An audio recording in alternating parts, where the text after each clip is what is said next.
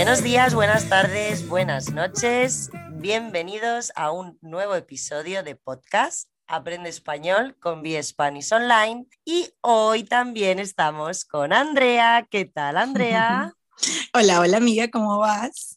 Muy bien, ¿y tú? Bien, bien, gracias. Nada, estamos aquí para contaros un poquito eh, las noticias que pensamos que son más importantes de esta semana. Sí. Andrea, ¿has escuchado que se está quemando la Patagonia? De verdad, Dios mío, cuéntame más. No, no, no sé mucho. Pues sí, se está quemando. Comenzaron los incendios y la verdad que el sur de Argentina Sí. eh, está bastante mal. Han tenido que desalojar a muchas personas, más de 2.000 Uy. hectáreas ya se han calcinado y... Pero, pero qué curioso porque no lo han cubierto en las noticias. No me he enterado casi que para nada. De No, verdad. la verdad que creo que muchas veces, sobre todo este tipo de noticias, creo que pasó lo mismo cuando estuvo el Amazonas también con Sí. un montón de incendios el año pasado, que yo creo que en el fondo no les interesan, ¿no? Que esto salga No. mucho a la luz. Uy, qué terrible, la verdad. Esperemos que puedan controlar la situación y de verdad no llegue a mayores pérdidas. Sí, la verdad que sí, Sí. porque madre mía. Pero Sí, bueno, sí, qué fuerte. ¿Y qué más tenemos? Por ejemplo, uf, ¿tú sabes eh, lo que ha pasado también esta semana con, con el señor Puigdemont español? ¿Sabes quién es Puigdemont? Ah, sí, me habías comentado que es un político de De Cataluña. Cataluña, exacto. Es político del Partido Político Independentista Catalán. Ujú, sí, Eh, este señor estaba en Bélgica Sí. como refugiado político, en el fondo, Sí. porque en España eh, querían juzgarle, más que nada porque eh, llevaron a cabo un referéndum en Cataluña para que la gente votara por la independencia catalana, ¿no? Para, ver si, si realmente el pueblo catalán quería la independencia. Y debido a esto, pues el gobierno, político, o sea, el gobierno español tomó medidas y, Sí. y él se fue a Bélgica y estaba allí como refugiado. Esta semana sí. se han reunido en Bruselas y le han quitado la inmunidad. Con lo No. cual, España puede comenzar con los trámites para llevárselo a España y juzgarlo. Uy, pero ¿tú crees que irá preso de todas formas? Eh, bueno, no lo sé, no lo sé porque ahora hay mucho revuelo. Claro. Pero, hombre, realmente si nos guiamos por las leyes, sí, porque España es un país constitucional, entonces, Sí. sí, para que realmente Cata- Cataluña se pudiera independizar de España, tendría que, mm, que votar toda España. Claro. Y si toda España vota, entonces se va abajo la, la propuesta de, ¿tú crees? No lo sé, eso nunca lo sabremos, realmente tendríamos que Mm. votar. A lo mejor hay gente en España que sí que quiere que Cataluña se independice, ¿no? No sé.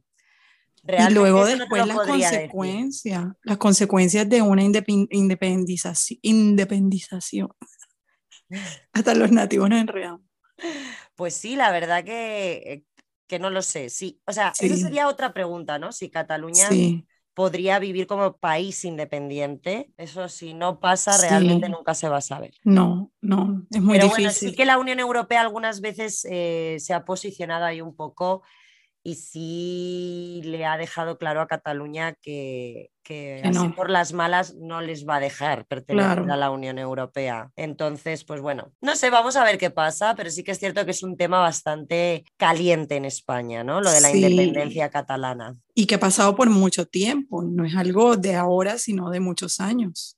Sí, llevan muchos años ya, sí. Sí. Y además hay muchos. De hecho, es más, ahora mismo en Barcelona, o sea, en Cataluña, eh, sí, en Cataluña, perdón, eh, ha habido elecciones autonómicas y se han aliado, o sea, se han juntado Sí. para tener la mayoría eh, los cuatro partidos independentistas que hay.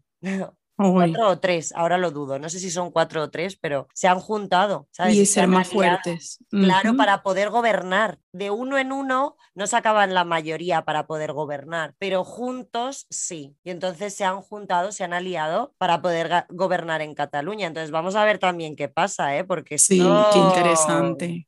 No termina allí, sí, no termina allí. Impresionante. Bueno, y cuéntame tú, a ver, alguna noticia. ¿Qué tienes por ahí escondido? ¿Qué ha pasado esta semana? Bueno, una noticia que está sucediendo ahora mismo en Colombia. Espérame un momento aquí y busco la cifra exacta porque no quiero equivocarme. Genial. Eh, en América Latina dicen que recibirá 26 millones de vacunas, de las cuales 2 millones serán para Colombia. Entonces, esta información es bastante importante porque Colombia, tengo entendido, uno de los países con menos tasa de vacunación. Entonces, Vaya. es muy actual e importante, la verdad, sí. Bueno, pues sí, la verdad que sí. Ahora mismo es importante que, que empecemos a vacunarnos todos, ¿no? Para Sí. poder crear un poco es- esa inmunidad de rebaño, como dicen en España, que a Sí. mí me parece horrible esa palabra, inmunidad de Sí. rebaño. Acá en Suecia la llaman igual, inmunidad de rebaño. O sea, tiene la, la palabra en seco, pero es el mismo significado. Sí, pero qué mal suena lo de rebaño, Sí, ¿no? sí, como nos, como nos tiene el gran hermano, ¿no? Somos Parecemos una manada de, de- de ovejas siguiendo al pastor. Es- pero es- bueno. La metáfora sería para hablarlo también, ¿eh? Un rato. Cierto, Mm. porque esa elección no es gratuita. No, no, y a mí me parece alucinante que nos llamen Sí. rebaño.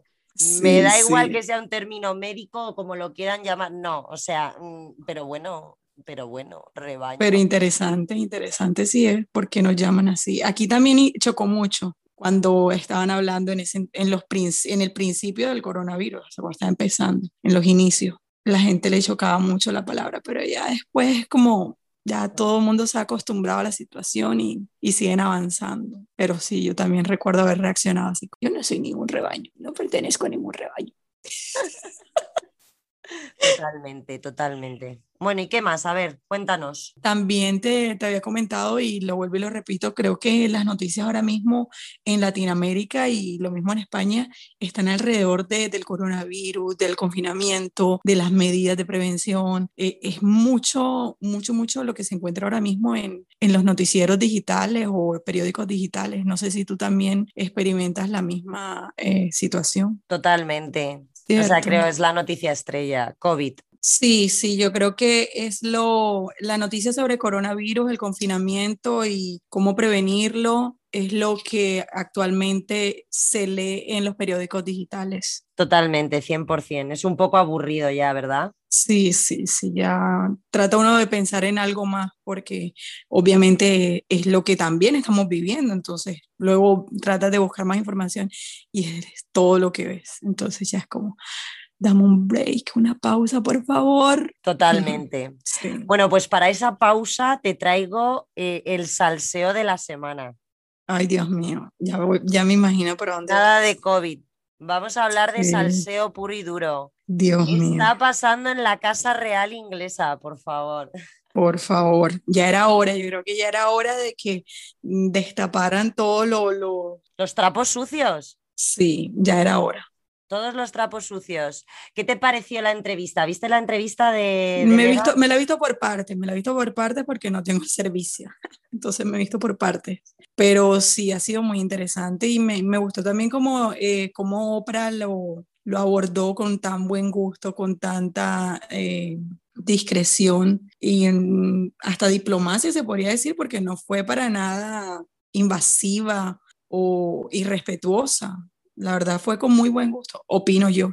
Eh, de acuerdo contigo, sí, totalmente. Cierto, te da, Mm. esa, te da esa sensación de que lo hizo muy bien. Eh, hay muchos temas, hay muchos temas para hablar. Yo creo que podemos tomar una, un, un podcast para tocar ese tema, opino yo, dedicado solo a ese tema, A la Casa Real inglesa. a la Casa Real Inglesa y todas las cosas macabras que suceden allí y que tratan de encubrir cuando les conviene. Tú te la crees entonces conviene. a Meghan, ¿no? Te crees a Meghan y a Harry totalmente.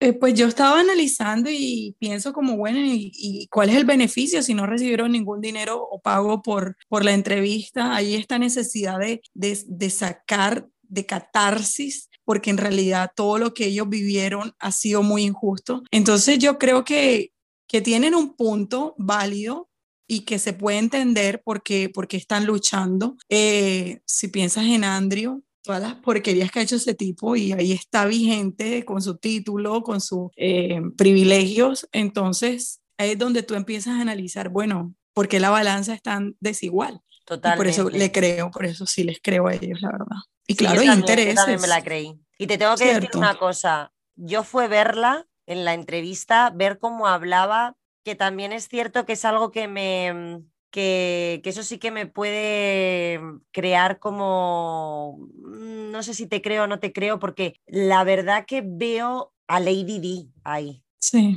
Veo a Lady D en esas palabras, veo, yo no sé si ya también su hijo por la ira, también porque no sé, o sea, Harry a lo mejor algo de rencor puede tener ahí, ¿no? En el claro, fondo, claro. Era su madre, era su madre, sí.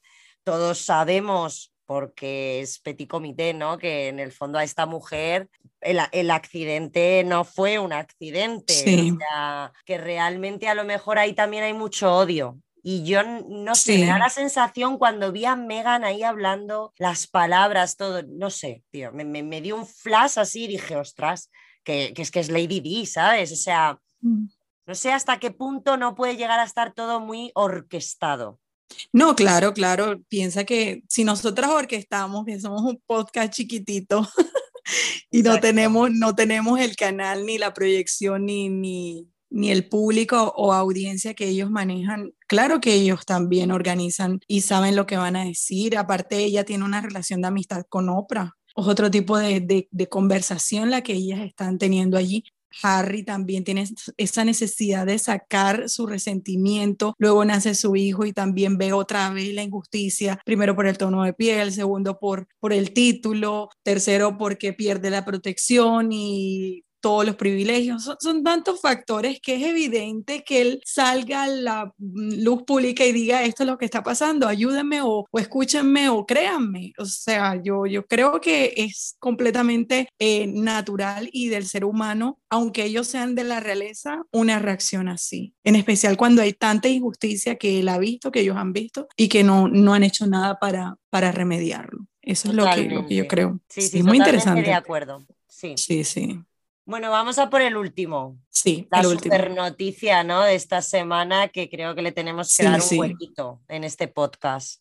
Sí, sí, hay que dedicarle el tiempo a esa noticia porque de verdad es lo que nosotras también somos y en lo que creemos. Entonces es muy importante resaltarlo, de verdad. Y es el Día Internacional de la Mujer, el 8 de marzo. ¿Qué hiciste tú, Andrea? Yo estuve, estuve muy tranquila, no, no hice mucho ese día. Yo no lo celebro, la verdad. No, no celebro el Día de la Mujer, pero sí al día siguiente participé en una, en una marcha digital donde decía que no, no publicaras nada, que no participaras, que no compraras, que no fueses al trabajo. Entonces, muy simbólicamente participé y ese día estuve aislada de redes sociales, no compré nada en centros comerciales, ni pedí nada a domicilio. Traté como de, de mostrar mi inconformidad a través de, del consumismo porque de verdad no, no hay nada que celebrar, hay que parar. ¿Y, ¿Y, qué opinas? Porque creo que realmente este 8M, por lo menos no sé cómo se ha vivido en otros países de Europa, uh -huh. pero por lo menos en España ha estado como muy, muy turbio todo, la situación más bien muy turbia. Uh -huh. eh, porque no en, bueno hay comunidades que no han permitido las manifestaciones las como por ejemplo Madrid ¿vale? Madrid sí. eh, no las permitió, las prohibió y bueno, pues dijeron que si las mujeres salían a la calle lo estaban haciendo de manera ilegal, ¿no?